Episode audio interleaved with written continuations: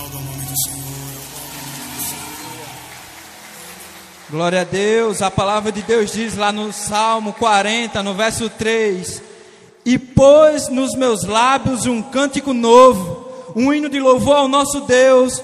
Muito verão essas coisas, temerão e confiarão no Senhor. Graça e paz, geração eleita. Pai, no nome de Jesus. Aba. Paizinho, nessa noite eu quero colocar diante do Senhor o teu povo. Eu quero te pedir, Deus, que a tua palavra venha em direção ao nosso coração. Pois eu creio, Senhor Deus, que essa geração será a geração a qual o Senhor disse que todo olho verá o Filho do Homem descendo nas nuvens em glória. Pai, no nome de Jesus, eu creio que essa geração verá, Deus, a tua glória. Eu creio que essa geração, Senhor Deus, será uma geração que irá viver uma transformação, Pai, no nome de Jesus. Eu sei, Deus, que o teu reino está próximo a se concretizar, Deus, em nossas vidas. Eu sei que a tua volta, Deus, está próxima, Pai, no nome de Jesus. Eu só te peço, Deus, que o Senhor não nos deixe de fora daquilo que o Senhor tem para fazer em nossas vidas. Pai, no nome de Jesus, assim como o Senhor falou aos discípulos antes de subir ao céu, não se preocupe com época ou tempo, mas vocês receberão poder a descer de vós, o Espírito Santo, e serão minhas testemunhas em Jerusalém, em toda a Samaria e até nos confins da terra. Pai, no nome de Jesus, eu confio nesse poder. Eu confio, Deus, em tua palavra que tem poder para transformar as nossas vidas e vida de pessoas que estão precisando. Aba, Paizinho, Paizinho, queremos voltar à essência de uma criança, Deus. Essa noite fala ao nosso coração. Muda algo que precisa ser mudado e transforma algo que precisa ser transformado em nossas vidas, Pai. No nome de Jesus. Amém. Quero que vocês abram a Bíblia de vocês.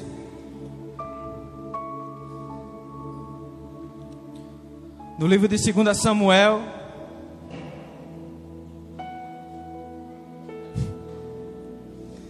Segunda Samuel, capítulo 24.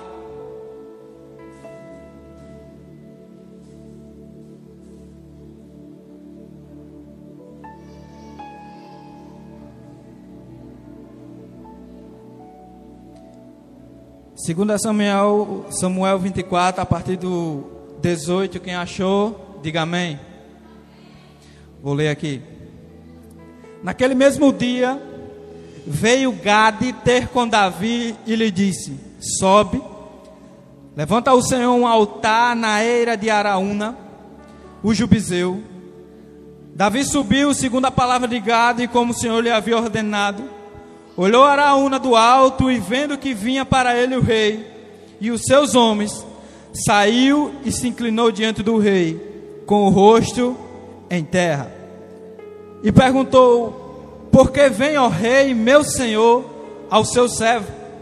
Respondeu Davi: Para comprar de ti essa eira, a fim de edificar nela um altar ao Senhor, para que cesse a praga de sobre o povo.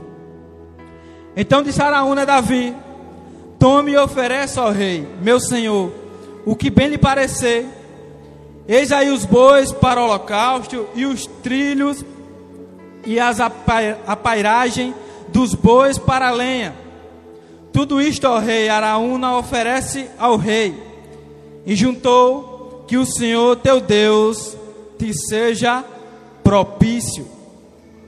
Porém o rei disse a Araúna: não mais eu te comprarei pelo devido preço, porque não oferecerei ao Senhor, meu Deus, ofertas que não me custem nada.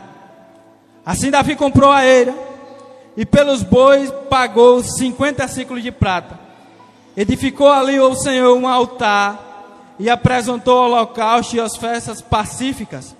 Assim o Senhor se tornou favorável para com a terra e a praga cessou sobre Israel.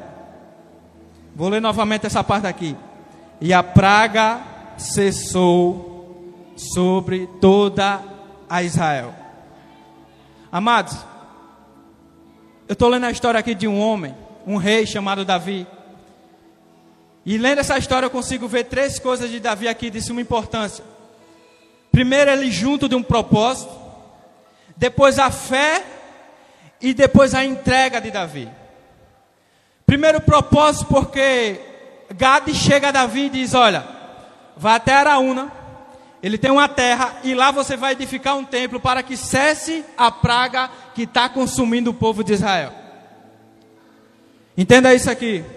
Traga para nossas vidas, vá pensando aí. Deus ele tem um propósito a cada cidade dessa terra. Deus ele tem um propósito a cada local específico dessa terra em todo o mundo inclusive em São José de Mipibu. Deus ele tem um plano de que o pastor Roberto com a sua equipe ele chegue, levante um templo para que a praga se cesse sobre São José e essa praga é o pecado. Para que o pecado comece a sair da vida das pessoas e as pessoas comecem a ver a glória de Deus se manifestando nelas. A mesma coisa que aconteceu com Davi. Vá até Araúna, compre aquele, aquele terreno e faça um local ali, porque ali eu vou abençoar o meu povo. E toda a praga que assola o povo de Israel será cessada. E da mesma forma Deus está fazendo hoje. Só que primeiro você precisa entrar no propósito. Você precisa estar enganjado nesse propósito. E depois você precisa ter fé. Quando Davi, ele chega diante de Araúna, Araúna se, mar, se maravilhou, porque era o rei Davi, e disse: Ó oh, rei, tu não precisa comprar nada. Está aqui o terreno, está aqui os bois, está aqui tudo. Pode ofertar, faz dessa a tua oferta ao Senhor. Só que Davi ele diz: Eu não ofertarei nada, nada que não me custe nada ao meu Senhor. Eu não darei uma oferta ao meu Deus que não me custe nada. Abraão, entenda algo que oferta tem uma grande. Está muito junto da fé. Se você não tiver fé, é difícil você entregar uma oferta que agrade a Deus. Porque você não crê naquilo que Deus ele pode fazer na tua vida. Quando Deus ele pede Isaac a Abraão, ele diz: Abraão, vá até o Monte Moriá e oferece o teu, Isaac, o teu único filho, como oferta a mim. Abraão, quando ele chega no pé do Monte Moriá, ele está junto com seu filho Isaac e vários servos. A Bíblia diz que Abraão olha para os servos e diz: Olha, vocês fiquem aqui que nós iremos adorar a Deus e retornaremos. Agora pense comigo.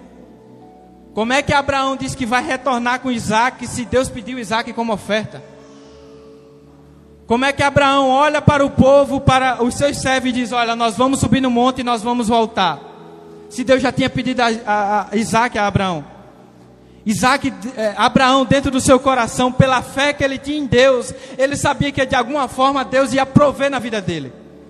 Ele sabia que de alguma forma, porque Isaac era o filho da promessa, ele sabia que de alguma forma Deus ele ia fazer alguma coisa para que ele voltasse com Isaac. Eu imagino na cabeça de Abraão que Abraão achou que Deus ia ressuscitar Isaac após a entrega de oferta. Oferta só se entrega com fé. Porque aí você tem a plena convicção daquilo que Deus ele pode fazer na tua vida. E e você, igreja, não iremos ofertar nada a Deus, não iremos ofertar alguma coisa a Deus que não nos custe nada. Oferta tem a ver com sacrifício. E foi isso que Davi teve. Davi olhou para a Una e disse: Olha, eu compro tudo que você tem, porque a oferta é minha, eu estou junto no propósito. E eu sei que Deus irá fazer grandes coisas. E a Bíblia diz que quando Davi comprou o, terreno, construiu o templo, a palavra de Deus diz que toda a praga que assolava o povo de Israel cessou. Quem quer ver, irmão? Quem quer ver um avivamento em São José de Mipibu, levanta a mão aqui. Meu irmão, quem quer ver você chegar no seu bairro que você diz que está todo mundo perdido nas drogas, na prostituição, e aquela pessoa entrar nessa igreja e se ajoelhar diante de Deus dizendo que o Senhor é rei da vida dela? Quem quer ver a praga que assola a tua família, o álcool, a droga, a prostituição, a falta de fé que assola a tua casa, assola teus vizinhos, cessar, você precisa entrar nesse propósito. Você precisa estar enganjado nesse propósito e crendo que Deus é o Deus que vai fazer cessar todas as dores que essa cidade tem sofrido. Mas você precisa entrar no propósito.